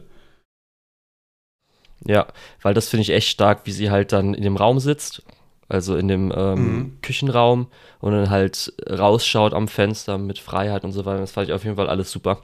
Das hat mir gut gefallen. Nur wie gesagt, dann irgendwie auch ähm, das Bild mit halt dem Maskengeist hat für mich einfach nicht so gut funktioniert für das, was transportiert wurde. Da hätte ich vielleicht was anderes gerne gehabt, aber äh, ist jetzt dann mal so darum. Aber darum ist es auch oft zumindest mein äh, mhm. zweitliebster Fall gewesen, weil das war so, den ich da am coolsten fand. Genau. Und äh, ja, dann haben wir dann schon den äh, vierten Fall, wo es darum geht, dass ähm, mehrere Leute zu einem Haushalt gehen, wo sie einheira äh, einheiraten mhm. möchten und, und dann halt die Tochter des Haushalts zu heiraten, müssen sie sich halt einem äh, Duftspiel ähm, oder einem Duftspiel messen gegeneinander, irgendwelche mhm. Düfte erraten mit es gibt anscheinend, ich weiß nicht, ob es das Spiel echt gibt, wahrscheinlich schon, dass man so vergleicht, okay, das war ein anderer Geruch, das ist der Geruch und die beiden ja. sind gleich oder so. Das fand ich allerdings sehr interessant. Aber mit dann. Diesem Geruchsspiel, dass das wie eben äh, Haikus oder so Teile von Geschichten sind und jede Geschichte irgendwie eine andere Kombination an Düften sind und man eben rausfinden muss, was die Antwort ist. Welche dieser Geschichten, welche dieser Teile. Ja. Und die wollen da eigentlich nur äh, einheiraten, weil es gibt anscheinend dieses mhm. tolle Holz. Das hört sich so dumm an. Dieses tolle Holz. wenn man dieses tolle Holz hat, dann äh, wird man richtig einflussreich. Mhm. Ja, man muss halt dazu sagen, das basiert halt auf, äh, ja, das ist halt das altertümliche Japan, da ist sowas halt doch durchaus wichtig. Ähm, aber der ja, und dann sterben genau, auch immer Leute. Es sterben sogar alle. Und der Twist an dieser ganzen Geschichte ist, dass alle schon die ganze Zeit tot waren. Äh, eben dieser Nui, dieser äh, Geist, äh, hält dort eine Illusion aufrecht in diesem, äh, in diesem Herrenhaus ähm, und tritt auch mehrfach in der Geschichte auf, eben immer in anderen Rollen mit anderem Aussehen, äh, was dann auch letztendlich der Medizinverkäufer äh, bemerkt und ja, den drei äh, potenziellen Bräutigam äh, ja, vor Augen führt, dass sie tot sind und sie recht grafisch und recht, recht eindeutig äh, eben aus dem Leben nimmt, um ihnen ja, klar zu machen, hey, ihr, ihr seid schon tot. Und äh, in dem Moment, äh, in dem dann alle gegangen sind, alle äh, potenziellen Buhler, ähm, nur noch der Medizinverkäufer übrig ist, äh, ja, demaskiert er den Geist und äh, treibt ihn aus. Genau. Das ist dann so letztendlich die Geschichte. Äh, der Geist versucht dann natürlich über seine äh, anderen Geister, über die Leute, die er getötet hat, dem Ganzen irgendwie einen Riegel vorzuschieben, erfolglos. Und insgesamt muss ich sagen, diese Geschichte hat mir auch tatsächlich genauso gut gefallen wie die dritte, wie der Fall mit dem äh, gesichtslosen Monster. Ähm, und so wie du es eingeordnet hast, hat er dir nicht so gut gefallen. Also ich fand halt den Twist mhm. cool. Also das kennt man natürlich auch so ein ja, bisschen, klar. dass vielleicht schon Leute tot sind, dass dann so, es waren schon alle Anfang tot. Aber wie gesagt, so ein bisschen das Setting als auch die Figuren und dann deren ähm, Schuld fand ich leider ein bisschen uninteressant einfach. Ähm, und auch so vom Stil her, auch wenn die Farbsättigung mit dem Riechen interessant war, kam mir so ein bisschen so langsam, okay, ähm, da war jetzt nicht für mich so viel Interessantes dann so dabei. Nebenbei haben wir hier übrigens auch viel mehr inneren Monolog als in, glaube ich, jedem anderen Fall. Ähm, und man sieht richtig, dass keiner von den drei so wirklich Ahnung hat von diesen Düften. Ähm, ein paar von denen versuchen natürlich irgendwie das noch vorzuspielen. Äh, und einer von den drei, was ich sehr äh, interessant fand, äh, kriegt halt totale Panik. Hä, die anderen wissen das alles, ich habe hier keine Ahnung. Die denken, ich bin der dumme Samurai vom Land. Nee, nee, nee, das kann ich nicht auf mir sitzen lassen. Äh, und dass dieses, dieser Minderwertigkeitskomplex macht ihn ja fast, oder nicht nur fast, der macht ihn ja wahnsinnig, sodass er sogar einen der Teilnehmer vor dem ganzen Event äh, schon aus dem Bilde nimmt. Ähm, ja, finde ich, äh, fand, ja. fand ich auch Al einen netten Teil dieser Gesamtgeschichte. Als der Twist dann auch so ein bisschen kam, war auch so der erste Moment, wo ich äh, so ein bisschen zurückgedacht habe, ob vielleicht auch die Möglichkeit besteht, dass bis jetzt alles, was wir gesehen haben, alle Folgen mhm. in Mononoke, so ein bisschen in der Totenwelt spielt, weil wir jetzt einmal hatten mit, zum Beispiel gerade jetzt davor, äh, dass die Seele in Anführungsstrichen erlöst wird mit den mhm. Schuldgefühlen mhm. und so weiter. Vielleicht dann auch die vorigen beiden. Wir haben ja dieses komische Meer, wo man jetzt auch nicht weiß, okay, ist es vielleicht auch äh, ein Schiff auf mhm. in der toten Welt und so. Aber ich denke trotzdem noch, gerade weil man ja in der letzten oder in der letzten Szene des vierten Falls gesehen hat, dass diese zwei Welten einmal da, wo halt jetzt die ganzen Leute tot sind, als auch dann, wo es einfach nur ein abgeranztes mhm. Haus ist, äh, habe ich dann gesagt, ja, wahrscheinlich nicht unbedingt. Aber es ist natürlich fließend, weil Mononoke sind ja einfach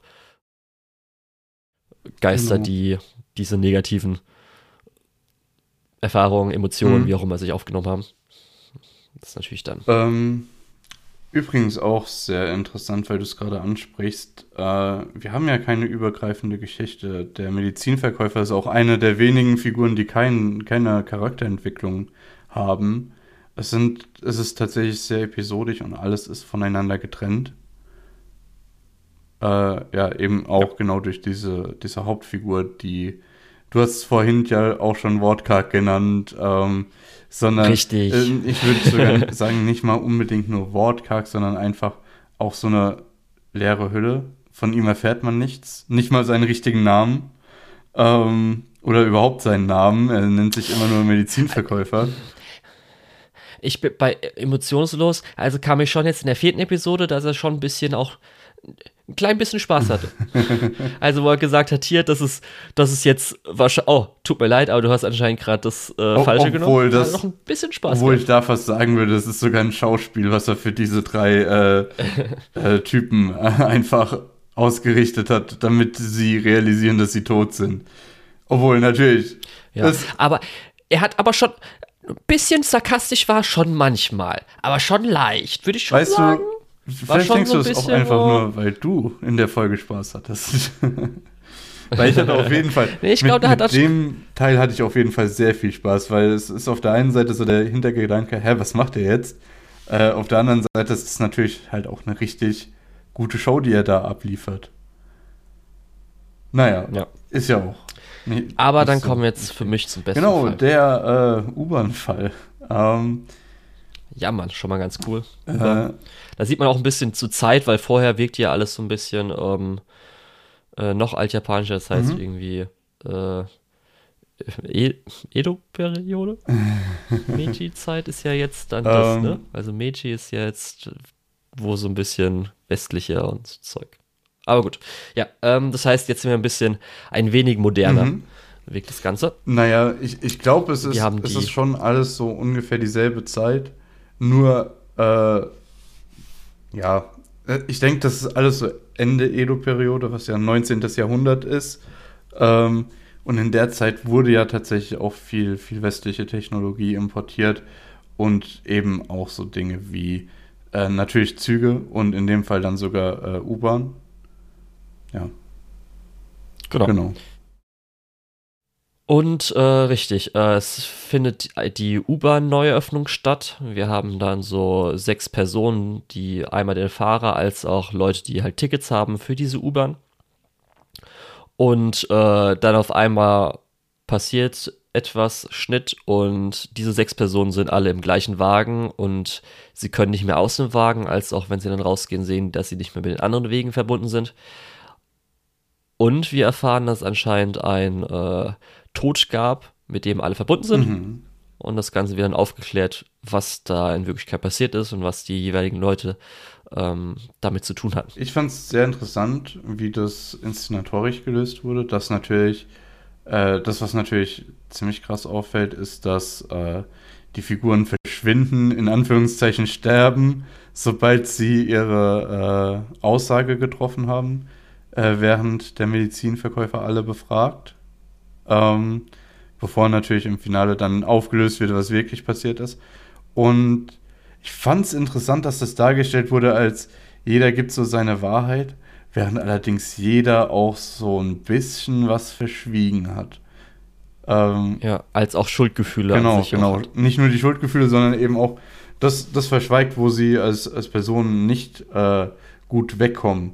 Und es ging vom Polizisten übers Kind bis zu der Kellnerin. Jeder hatte irgendwo eine Leiche im Keller, die dann so ein bisschen verschwiegen wurde, ähm, während man doch irgendwo versucht hat, dem Fall weiterzuhelfen. Genau. Und ich musste auch so, sagen, gerade Figuren, du hast ja schon erwähnt, ähm, wir haben halt diese sechs Figuren, der Bürgermeister, der dann recht schnell schon mhm. weg vom Fenster ist, den Polizisten, den Milchjungen, mhm. du hast ja schon gesagt, die ähm, Kellnerin, Schrägstrich Schauspielerin, mhm. äh, den ähm, Zugfahrer, also jetzt mhm. U-Bahn-Fahrer natürlich hier, als auch äh, den Journalisten. Genau. Und, und ja die so eine, äh, alte Person. Die eine Witwe auch noch? Ach genau, äh, genau, die Witwe kannte die nicht doch die eine Person? War das dann nicht auch irgendwie, dass sie auch im Café gearbeitet hat? Doch, doch, sie, sie war auf jeden Fall auch relevant dann. Äh, aber sie hatte ja, die, die kleinste richtig. Rolle, glaube ich, insgesamt. Ja, äh, insgesamt, ja. was uns dann äh, letztendlich dazu führt, dass jede dieser Figuren den ja, äh, Todesfall, den Mord hätte verhindern können, aber keine der Figuren das gemacht hat. Da müssen wir vielleicht noch hm? erwähnen. Ein, einer Journalistin, eine genau. Journalistin. Äh, letztendlich geht es um diese Journalistin, die äh, von der Brücke gestürzt, äh, von einer Brücke gestürzt ist, Schrägstrich wurde, ähm, und dann und von dann einem vom Zug, Zug überfahren. wurde. Genau. Ähm, letztendlich, bei manchen Figuren ist es halt offensichtlicher, der Zugführer hätte besser aufpassen können und hätte vielleicht auch äh, ja, den Arzt anrufen sollen oder so, als er gemerkt hat, dass er was erwischt hat. Ähm, der andere Journalist ist tatsächlich ja der, der Täter, der aber auch in der Darstellung, was ich sehr spannend fand, die Situation hatte, wo er äh, überlegt hat, er könnte sie jetzt einfach retten, indem er sie zurückzieht, oder er stößt sie einfach. Was ich äh, einen interessanten Kniff fand, weil er hatte nicht unbedingt die mörderische Absicht, äh, ist aber dann doch recht schnell dazu übergegangen. Ähm, ja, und letztendlich sehen wir ja dann auch in der letzten Episode, äh, hätte der Milchjunge äh, Hilfe gerufen, hätte er sie noch retten können. Hätten die Leute, die es aus dem Fenster gesehen haben, Hilfe gerufen, hätten die sie noch retten können und so weiter und so weiter. Äh, das ist einfach so ein. Die, die Moral letztendlich von der Geschichte ist so ein bisschen. Äh, dass diese Zivilcourage oft fehlt und dass man doch einfach mal hinschauen sollte. äh, was natürlich ja. wichtig ist, aber ja, ist so eine Lektion, wo man sich oft denkt, hey, ist doch voll klar. Äh, tun tut man dann oft doch nichts.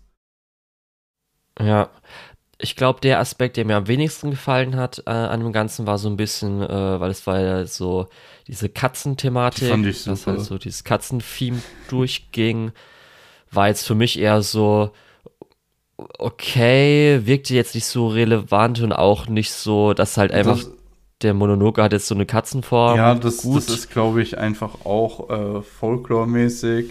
Ähm, es, es gibt diese ja, äh, Monsterkatze, diese äh, Bakeneko, ja. nach der ja auch die, die ähm, Episode benannt ist. Und ich fand aber das Katzenthema tatsächlich ganz nett.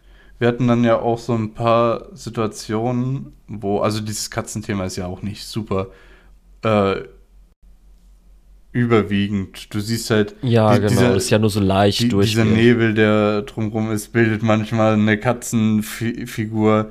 Die äh, Leute, die dem Bahnhof stehen, haben auf einmal Katzenköpfe, so Sachen. Äh, was wir jetzt vielleicht ein bisschen unter den Tisch fallen gelassen haben, ist natürlich, dass das in dieser U-Bahn spielt und dass die ähm, das komplett in dem Führerhauswaggon spielt äh, und die Leute nicht gehen können. Der Bürgermeister versucht. Das hatte ich schon erwähnt. Und dann habe ich nicht richtig zugehört. Verdammt. Das war am Anfang, wo ich nur gesagt habe, was dann okay, passiert, okay. dass die alle in, äh, in den einen. Ja, okay, okay. Gesagt, dann, der Führer rauskommt. Ich hatte irgendwie das Gefühl, Aber, da waren wir noch gar nicht und wir sind eigentlich schon viel zu weit. Nee, nee, das war am Anfang, wo ich das Szenario kurz erklärt okay. hatte.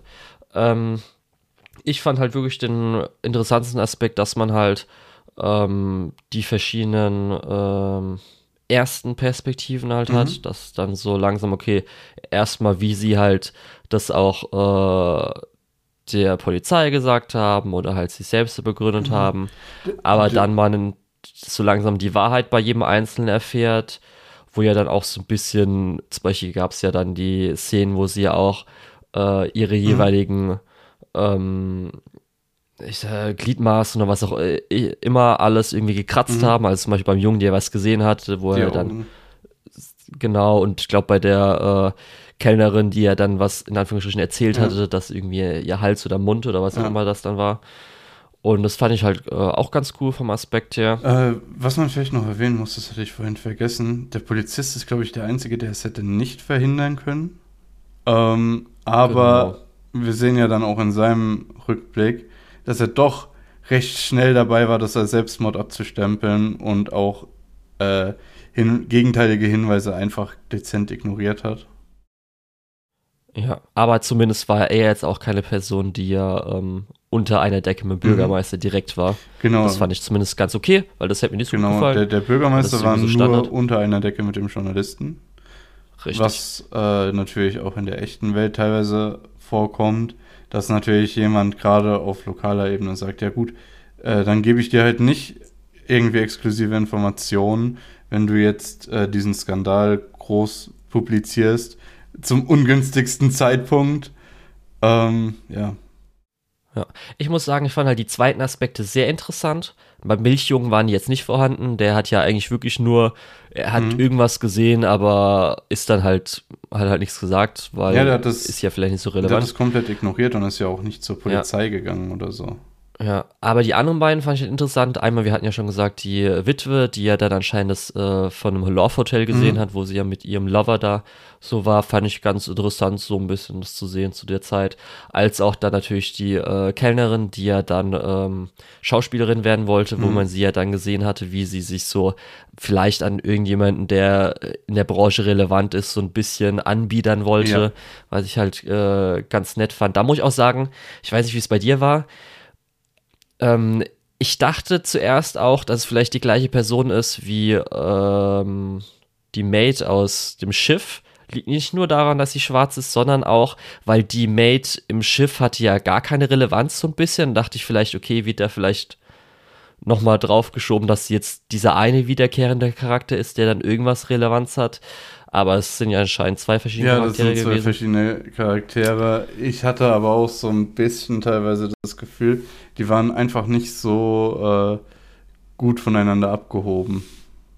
Ja. Die sehen sich tatsächlich auch bis auf die Frisur, glaube ich, recht ähnlich. Ja, da hatte ich halt kurz so ein bisschen gesagt, okay, cool, vielleicht, weil sie hatte ja schon so ein bisschen, äh, im, also die Maid aus dem Schiff hatte ja schon so ein bisschen, äh, weil sie ja den Medizinmann kannte, mhm. äh, Dialog mit ihm. Dachte ich vielleicht, okay, ist es jetzt dann auch hier, aber das war dann halt nicht so der Fall. Ähm, ja, wir haben ja schon erwähnt, also der äh, Polizist, außer dass er halt so ein bisschen nicht so ganz äh, drauf geguckt hatte, hat jetzt nicht so einen großen zweiten Aspekt gehabt. Bürgermeister war halt böse, mhm. was man sich ja schon denken konnte, weil er ja schon ein bisschen arschlochig von Anfang an war. Und halt der Journalist war halt so ein bisschen, äh, fand ich wie würdest du es interpretieren? Hat er wirklich versucht, das nochmal wegen den Schuldgefühlen ähm, aufzurollen? Äh, nein, nein, ich habe das Gefühl, äh, der wollte sich am Anfang komplett aus der Affäre ziehen. Er hat sich ja auch in diesen Waggon gesetzt und hat gesagt, oh, das ist interessant, ich habe hiermit eigentlich gar nichts zu tun, aber ich bin Journalist, ich dokumentiere mhm. das mit. Ähm, und äh, das war schon so die Situation, wo ich gedacht habe, okay, der hat ein bisschen mehr, als er vorgibt, äh, hiermit zu tun. Ähm, ja, aber ich glaube nicht, ja. dass der durch Schuldgefühle irgendwie das nochmal aufrollen wollte oder so. Er wollte es ja. unter den Teppich fallen lassen. Das war dreiste Lüge. Und ja, absolut. Ich glaube, der wollte okay. es unter den Teppich fallen lassen und hätte halt auch nur äh, positiv jetzt über den Bürgermeister berichtet mit seiner U-Bahn, egal was in diesem Waggon passiert wäre, außer das, was dann letztendlich passiert ist. Ja, und der Zugfahrer war halt einfach nur, hat halt mal nicht aufgepasst und ist dann statt über eine Katze auch noch über eine Frau mhm. gefahren. Okay. Und, und ich habe gerade bei dem äh, Zugfahrer hatte ich das Gefühl, der ist so das, was wir uns oft einfach auch selbst nicht eingestehen wollen, dass wir irgendwo was, ja, äh, kaputt gemacht haben, was verbrochen haben und dann so halb sicher sind, dass es wirklich was war, aber auch nicht 100% und dann versuchen wollen, das so unter den Tisch fallen mhm. zu lassen. Das ist so ein irgendwie ganz menschlicher Instinkt, aber natürlich ist es besser dann zu sagen, hey, äh, schau mal, das und das. Ähm, naja, genau. Ja. Sind, sind so natürlich in der Regel deutlich kleinere Dinge, als eine Frau zu überfahren, aber äh, nur um das mal noch klarzustellen.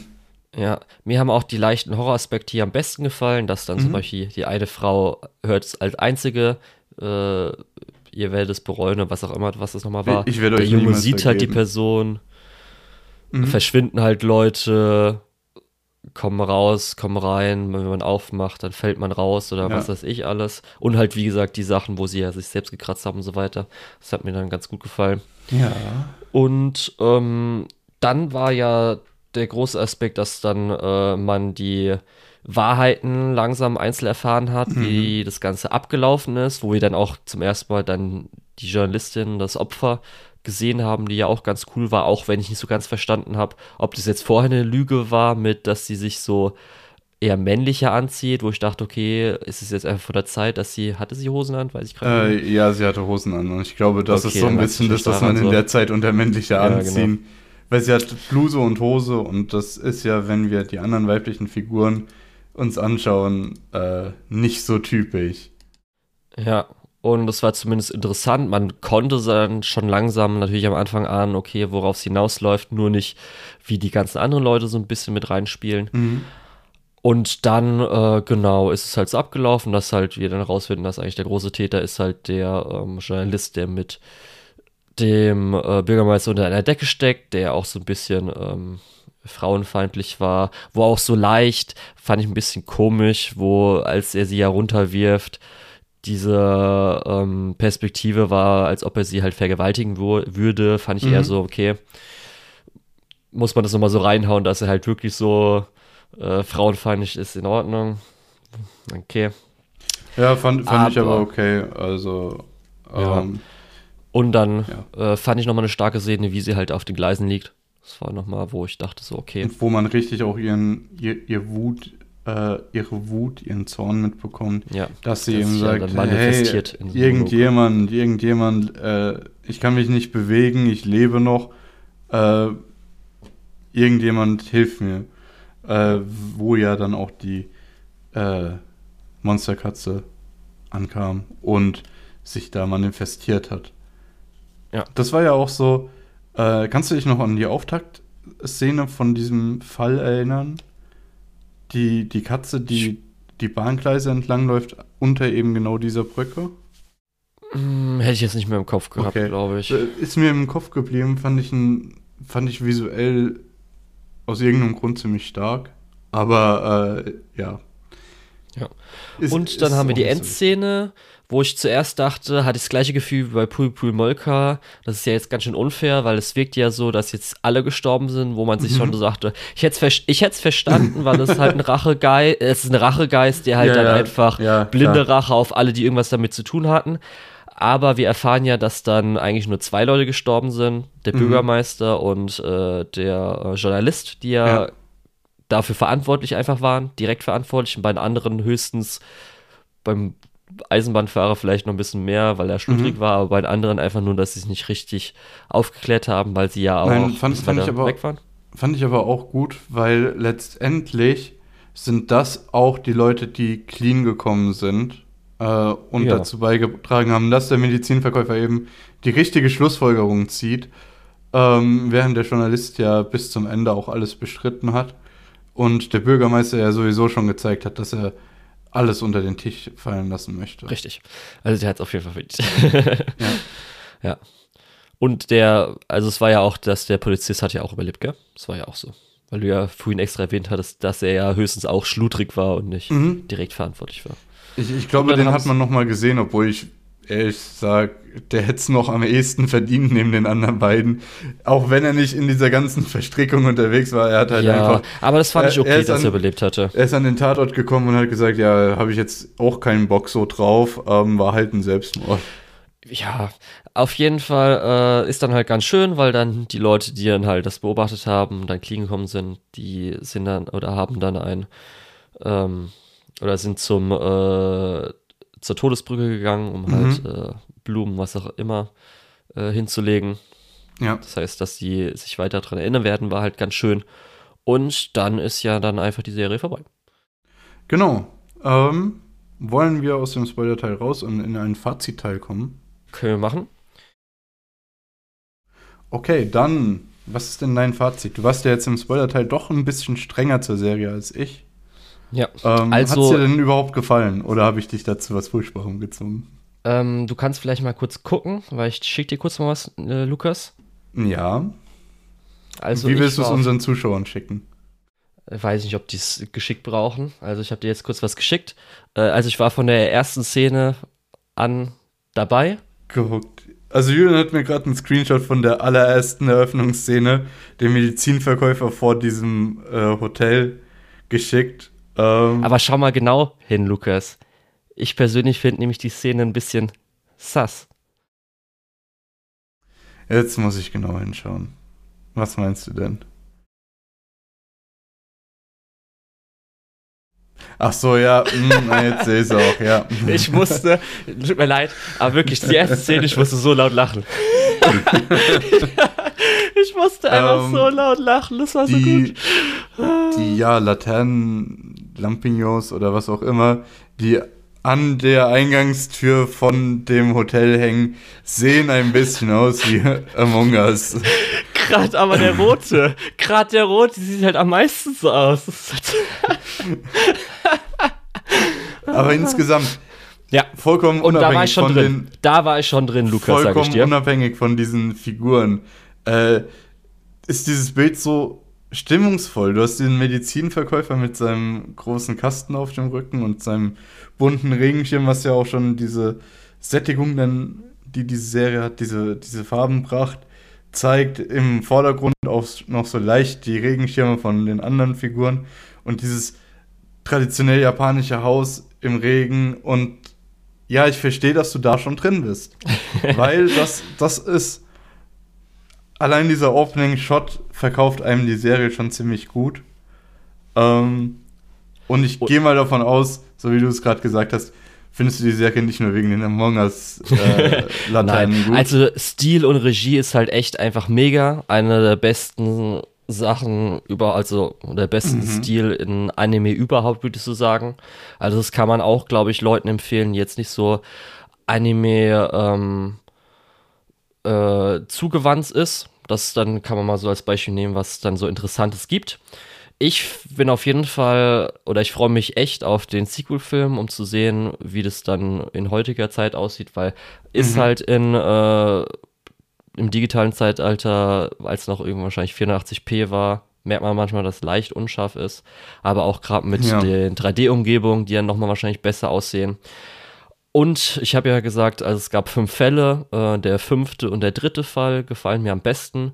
Die anderen sind zwar auch gut, äh, auch äh, besser als wahrscheinlich so manche andere Mysteries, die ich jetzt auch zum Beispiel diese Season gesehen habe. Aber mhm. speziell der fünfte gefällt mir richtig gut und der dritte. Und äh, ja, Horror ist es nicht wirklich. Habe ich auch nicht nee. so erwartet. Und gerade auch immer mit ähm, Anime ist ja eh auch nochmal niedriger. Ja, ich kann auf jeden Fall allen Leuten es empfehlen. Ist äh, super. Freut mich, dass es jetzt auch gerade auf Netflix ist. Das heißt, äh, großes mhm. Publikum zu finden ist. Und ähm, ja, ich freue mich auf den auf Sequel. Auf den, oder auf, was man als Sequel bezeichnen kann. Einfach auf den Film, den neuen. Ja, das reizt sich so ein bisschen in die anderen, äh, ja, Mitte, Anfang 2000er Serien ein, die Netflix äh, mittlerweile hat. Äh, nämlich auch Nana und Monster. Äh, sind so in der Netflix-Auflösung so ein bisschen, ja, hm, sieht nicht ganz so gut aus, sind halt aber inhaltlich und inszenatorisch, äh, ja, einfach stark, was sie eben auch zu Klassikern macht. Und deswegen bin ich bei allen drei Titeln froh, dass sie von unserer äh, Liste der nicht lizenzierten Anime verschwunden sind. Äh, zum Mononoke ganz besonders muss ich auch sagen, äh, ich liebe Geschichten wie diese. Äh, ich liebe es, wenn Dinge äh, inszenatorisch gut aufgebaut sind, äh, was hier auch absolut der Fall ist. Abgesehen von dem Stil, die Schnitte, die Kamera, die, ähm, ja, wie man sich entschieden hat, die Figuren und die Hintergründe zu. Äh, also sehr tief in japanischer Kultur. Das genau, halt das, das, auf jeden Fall. Ähm, also alles Wahnsinn, alles richtig, richtig toll. Ähm, insgesamt muss ich leider auch sagen, dass gerade die ersten beiden Fälle sich ein bisschen ziehen und gerade der zweite sogar zwischendrin echt ein bisschen eintönig und langweilig wird. Ähm, aber overall sind die anderen drei Fälle halt fantastisch dafür. Ähm, genau. Und ich glaube, da gerade bei Fall 5 sind wir uns vorhin ja auch schon einig gewesen. Ähm, ich kann das auch nur weiterempfehlen, äh, gerade äh, für Leute, die eben was in die Richtung sehen wollen, die eben äh, diese alte japanische Kultur, äh, ähm, Architektur und diesen besonderen Stil des Animes wertschätzen. Äh, die sollten da auf jeden Fall reinschauen. Und es wäre dann auch soweit mein Fazit. Ich fand es wirklich gut. Ja, also es ist auf jeden Fall was, was man, glaube ich, wenn man Anime mag, gesehen haben sollte. Mhm. Gut, dann, dann was ist für heute. Genau, wir sind fertig für heute. Das waren unsere beiden äh, Dinge für heute. Nächste Woche geht es weiter mit der. Nee, also, übernächste Woche. Mal. Wir sind nächstes Mal. Äh, geht es weiter mit unserer ja, Meinung zur aktuell noch äh, auslaufenden äh, Winterseason. Genau. Ähm, und bis dahin können wir uns schon mal verabschieden, denke ich. Du darfst anfangen. okay. Nee, ich, ich wollte nur warten, ob du vielleicht noch was anderes hast. Nee. Äh, ja, nee, gut. Ich bin der Lukas oder der Tetz und unter der Tetz findet ihr mich auch auf MyAnimalist und auf Twitter. Und bis zum nächsten Mal. Und ich war der Julian. Mich findet man unter LukeOhl, L-U-K-E-O-H-L auf MyAnimalist und Twitter. Und die Schande der deutschen Lizenzierungslandschaft ist im Moment Nonon Biori Nonstop, Bacano, Aria the Animation, Monogatari außer Bagum Kisu Monogatari, Natsumburger Friends, Kaiji Ultimate Survivor, One Outs, Kara no Kyokai Mirai Fukuin, Initial D, Shiki, Shoujo Kagegi Rebel Starlight Movie, Shinsekai Yori, Today's Menu für the Immer Family und der dritte Hipika Phone Movie.